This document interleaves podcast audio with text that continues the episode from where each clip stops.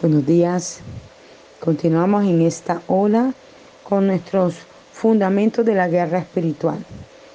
Entonces ayer hablamos de preparación, ¿verdad? Continuamos con esta parte de la preparación de lo que tenemos que hacer para la guerra espiritual. Participe en la preparación adecuada. Primera de Corintios 14, 4 al 14 y 14 y Judas versículo 20. Les recuerdo que Judas solamente tiene un capítulo, entonces por eso hablamos de versículo 20. Estos dos, estos dos, estas dos cartas, que son unas cartas, nos ordenan orar en el Espíritu, porque nos edificará y nos llenará del Espíritu Santo. Nos dará poder para orar con mayor efectividad. Ese tiempo en el Espíritu también puede lograrse cantando, adorando. Mientras se dedica a la adoración, la alabanza y el agradecimiento, esto le ayudará a romper barreras espirituales y avanzar más allá del velo al lugar secreto. Y recuerdan que esto siempre se los he enseñado en los devocionales, que la adoración es un arma de guerra que nos ayuda a adentrarnos a la presencia de Dios para poder ver en el mundo espiritual lo que el Señor ha determinado para nosotros.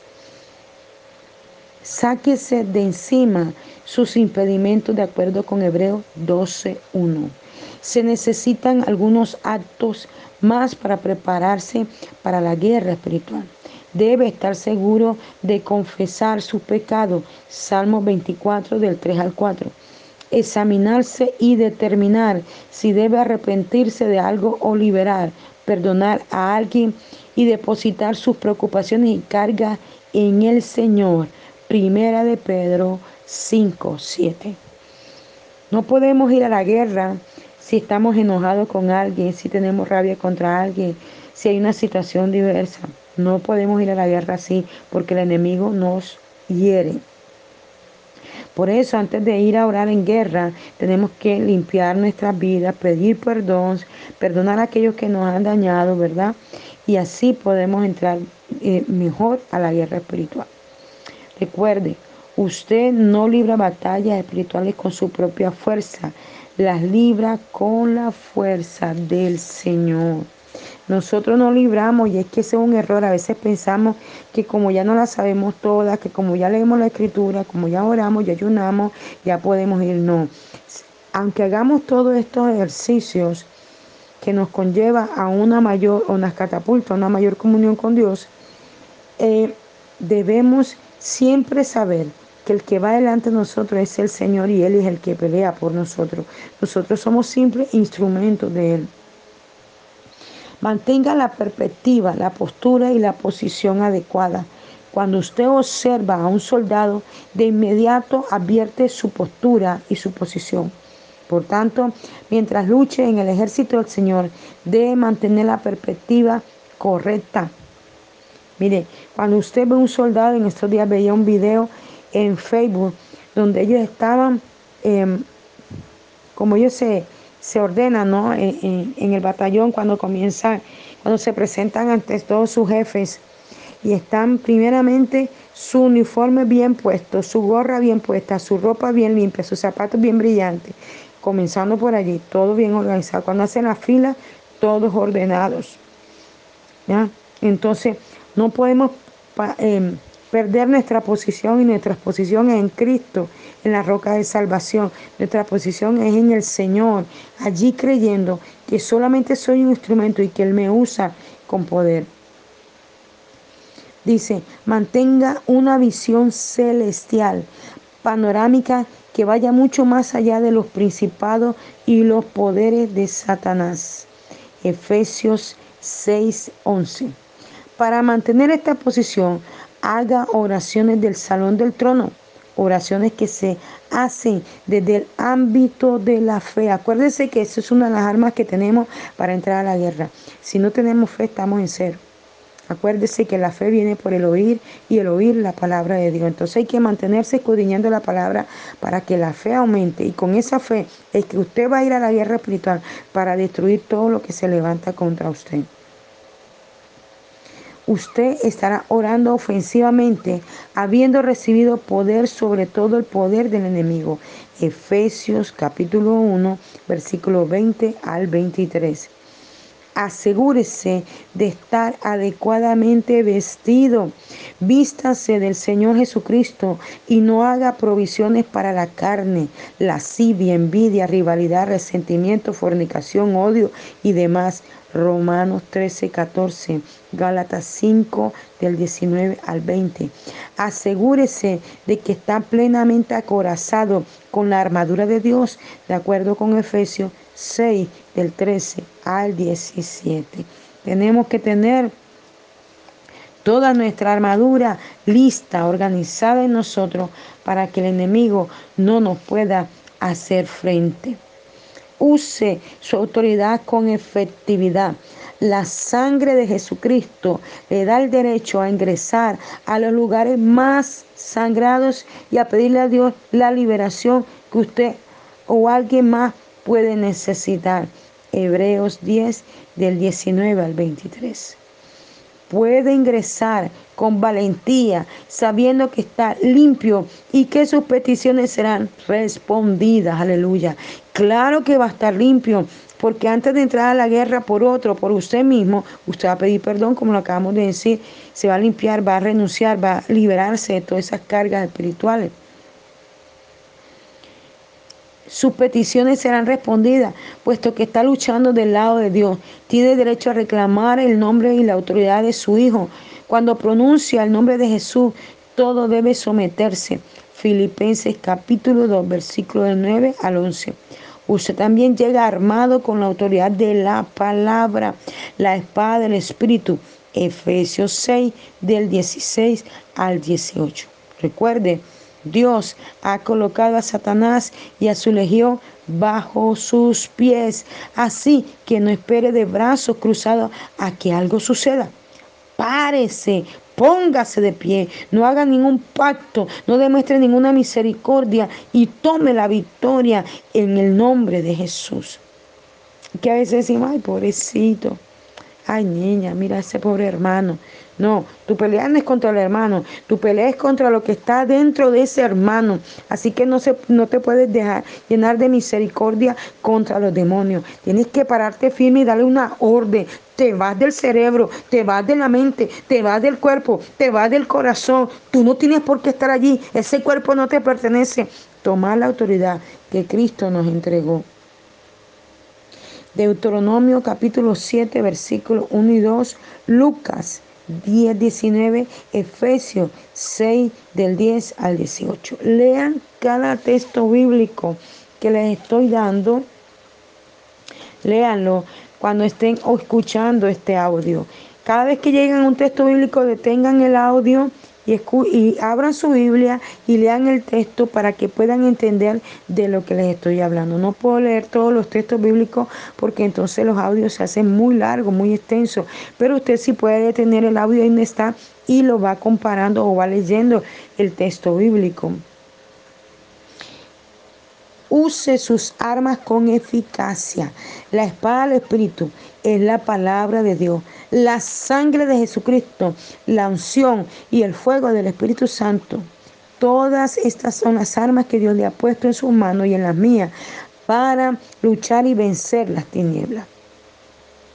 Marchar, caminar, golpear con los pies, danzar, aplaudir, hacer silencio, orar en el Espíritu, los diezmos y la ofrenda y gritar son todas las armas poderosas a las que le puede acceder desde su arsenal espiritual. Y una de las cosas que les acabo de mencionar y les voy a explicar con mayor profundidad es los diezmos y las ofrendas. Cuando nosotros no diezmamos, cuando nosotros no ofrendamos, hermano, estamos invalidando Malaquías 3.10. Les quiero recordar, algunas personas andan enseñando que el diezmo y la ofrenda no es de Dios, ya no estamos, sino en el tiempo de la gracia. Yo le quiero decir, dicen que los diezmos son de la ley, los diezmos no son de la ley. Por eso cuando no escudriñamos correctamente la palabra, no lo entendemos. Váyase a Génesis y lea la historia de Abraham cuando él fue a la lucha a salvar a su sobrino y dice que peleó con cinco reyes y le quitó el botín a los cinco reyes. Y cuando él vino, se encontró con el sacerdote Melquisede y a Melquisede le entregó los diezmos de todo. Él mismo lo dijo, te entrego los diezmos de todo, o sea, del botín que había tomado. Y ahí no estábamos en la ley. La ley es en Moisés y Moisés fue después. Por eso tenemos que estudiar bien la palabra del Señor para comprender cada cosa. A veces nos dejamos eh, de todo viento de doctrina que viene.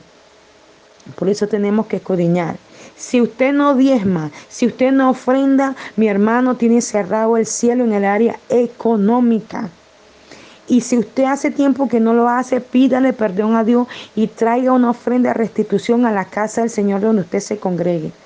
Vaya y lleve una ofrenda de restitución si no está diezmando. La gente dice, yo vi un escrito en estos días en el Facebook, una mujer que dijo, se ve que no lee la Biblia, dijo que los diezmos y la ofrenda eran para la gente necesitada. Quiero decirle que no es así.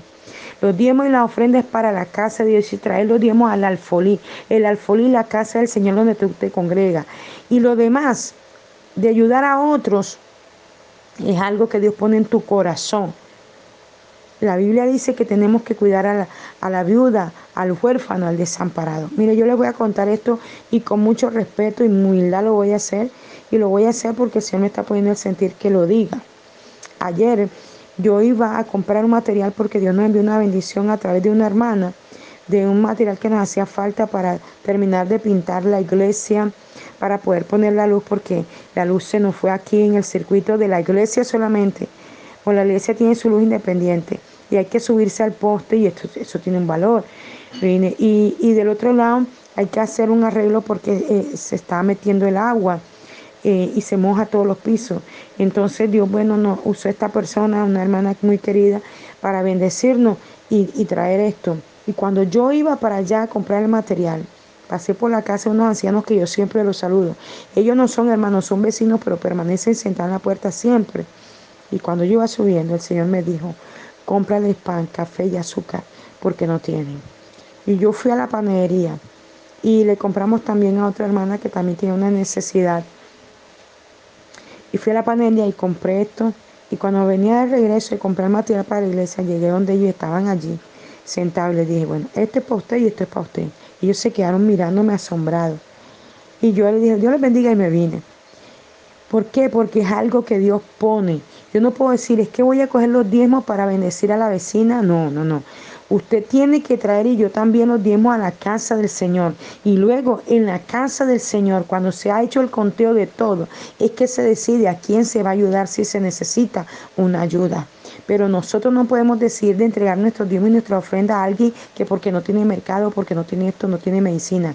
No, los diezmos y las ofrendas se llevan a la casa del Señor.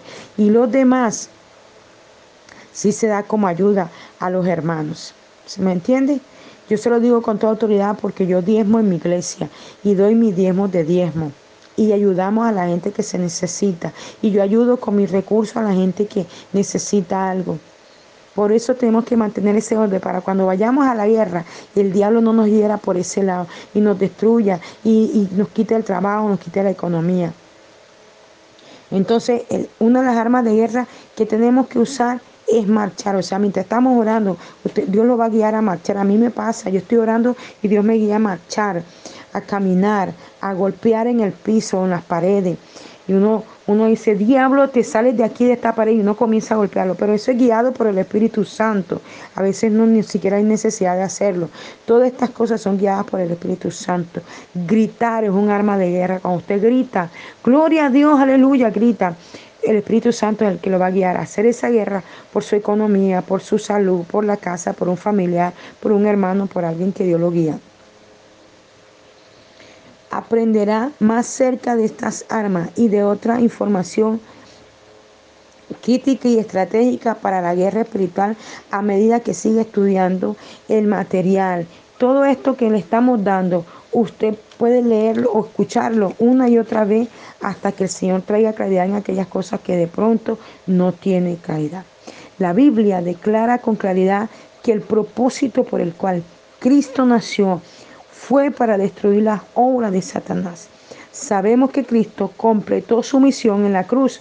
Satanás es implacable en sus intentos por socavar los planes y los propósitos de Dios. Él lo va a intentar una y otra vez, una y otra vez, una y otra vez, para socavar lo que Dios dijo que haría contigo. Es hábil en disfrazarse para no ser detectado. Esto, ay, mi hermano, se meten en las iglesias, se meten a hacer daño, eh, y uno los ve como muy espirituales, gente que ora y resulta que son brujos, son hechiceros, son satanistas y se meten para tirar dinero en las ofrendas, para pactar las ofrendas que se recogen y maldecir la iglesia. Se meten para tirar polvo, para tirar cosas contra los pastores, contra la gente que se congrega vienen con su mala intención, se disfraza. Por eso nosotros tenemos que tener mucho cuidado y mantenernos en el altar de Dios. Aquí el Señor ha descubierto varias personas.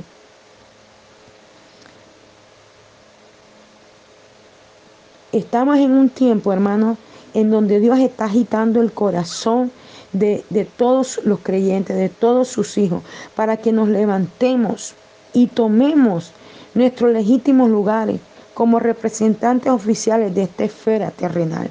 Tú tienes que tomar tu autoridad en el lugar, en el ambiente, en la atmósfera que Dios te puso, en el sitio que Dios te puso, para pelear esa batalla y ganarla en el nombre de Jesús. Nuestro papel es el de activar la autoridad que Dios nos ha dado como creyente capacitado. Nosotros no nos debemos conformar con estar al pie del camino, al pie del pastor, al pie, hago lo que el pastor me dice. Mis hermanos, barra aquí, yo barro. Hermano, ore por un lado, yo oro. No, hermano.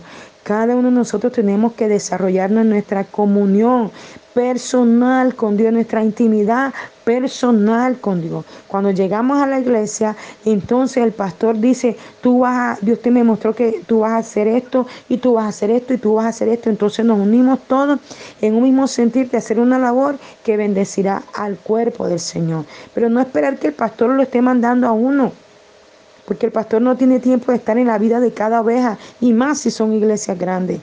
Nosotros tenemos que tener disposición de mantenernos en la comunión y en la relación con el Señor Jesús, eh, creciendo cada día como el Señor demanda de nosotros. Como creyente, nosotros tenemos que capacitarnos, tenemos que crecer cada día. Hay una verdadera guerra que se está produciendo. No hay zonas desmilitarizadas en esta lucha. Gracias a Dios se nos ha otorgado la seguridad que en esta guerra que estamos librando, la buena batalla de la fe, el resultado ya ha sido decidido. ¿Y sabe dónde fue decidido el resultado? En la cruz. Ya fuimos victoriosos allí. Y se nos ha otorgado la victoria. Ha llegado el momento de vencer al diablo en su propio fuego. ¿Cuál es el juego que el diablo tiene en tu casa, con tus hijos, con tu familia, con tu esposo? El desempleo, haga la batalla, hermano. El divorcio, haga la batalla, hermano. La enfermedad, haga la batalla. Pero ya usted sabe cómo tiene que hacerla. Y si ha llegado a este punto en que estamos en este audio, todavía no lo he entendido, mi hermano, vuelva a escuchar los audios desde el principio. Vuelva a, a ponerlo una y otra vez hasta que lo entienda. Hasta que lo hasta que, lo, hasta que comprenda a qué el Señor le ha llamado, a qué el Señor le ha eh, eh, hecho e, ese, ese, ese llamado sobre su vida. En Levítico capítulo 8, Moisés ordenó a Aarón y a sus hijos para el sacerdocio los líderes espirituales del pueblo, ungiéndolos e imponiéndoles sus manos sobre ellos para encomendarlo al sacerdocio. La unción del Espíritu Santo de Dios para el liderazgo pasó de Moisés a Aarón mediante la imposición de manos. La unción para el liderazgo puede expresarse por la imposición de manos. Hechos 13 del 1 al 3. Y es lo que le decía ahorita. Si usted se mantiene en comunión y en relación con Dios, Dios le va a revelar a su pastor, al ministro, al hombre de Dios, a la mujer de Dios que está sobre usted, el llamado que usted tiene, y Él lo va a ungir. Ah, ya nosotros lo hicimos el domingo pasado. El Señor nos entregó el copastor de jóvenes. Y ya hacía meses que Dios me venía hablando. Y el domingo lo hicimos, lo ungimos a este varón, a un jovencito de 20 años. Están los pastores, que son los principales. Y ya Dios nos habló de unos suplentes Para cuando los pastores no puedan, están los suplentes y está el copastor. Entonces, vemos cómo Dios nos llama a ungir. Dios te va a llamar a ungirte. No te afanes, no corras. Si de pronto no has sido llamado en tu iglesia a un ministerio, dile a Dios que se le revele al pastor en el llamado que tú consideras que tienes y que el pastor te pueda llamar y te unja para que puedas salir protegido. Hay gente que no se sujeta a los pastores, que no obedecen a los pastores, que todo lo critican y todo lo señalan, porque quieren salir ya. Pero resulta que cuando tú vas bajo la cobertura de tu pastor y él te unge y él te ora, puede enviarte en bendición y eres protegido. Si algo pasa, eres protegido. Mire, el martes, al joven que el domingo pasado ungimos de copastor, me dijo, pastora, yo siento en mi espíritu salir casa por casa. Le dije, hágalo, me no, pero es que no podía salir sin pedirle permiso a usted. Un joven de 20 años, ¿cómo lo ha entendido? ¿Cómo lo ha comprendido? Él va ahora y hace la obra del Señor y va a sentir el respaldo, que aunque yo no esté ahí al pie de él, él sabe que va bajo la cobertura de Dios y bajo la cobertura de su pastora. Del mismo modo, los creyentes pueden ser ungidos como preparación para la guerra espiritual y para recibir poder y autoridad de Dios, para derrotar a Satanás y a sus demonios. La unción da al pueblo de Dios el poder y la autoridad de Dios para dirigir, para pastorear y alimentar a otros o para prepararse para entrar en la guerra espiritual a fin de derrotar las maquinaciones y los planes de Satanás. Tremendo esto que hemos aprendido hoy.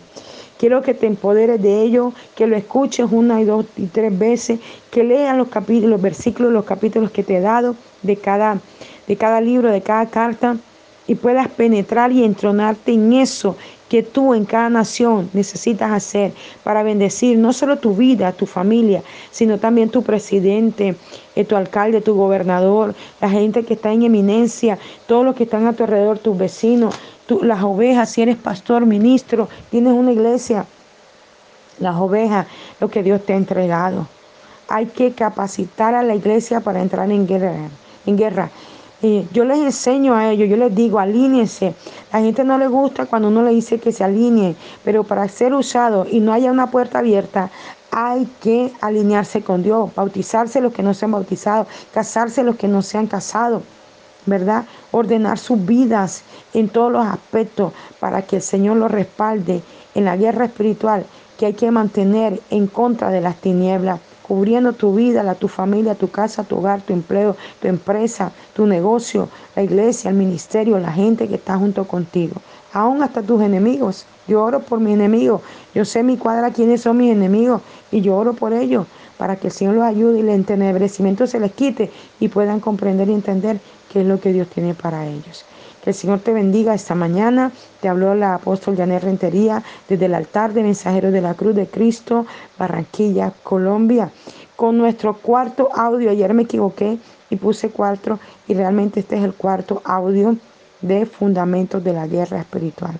Espero que sea de bendición para ti y puedas también ayudar a otros después de que lo escuches, lo puedas pasar a otra persona que pueda ser bendecida. Un abrazo fuerte en la distancia.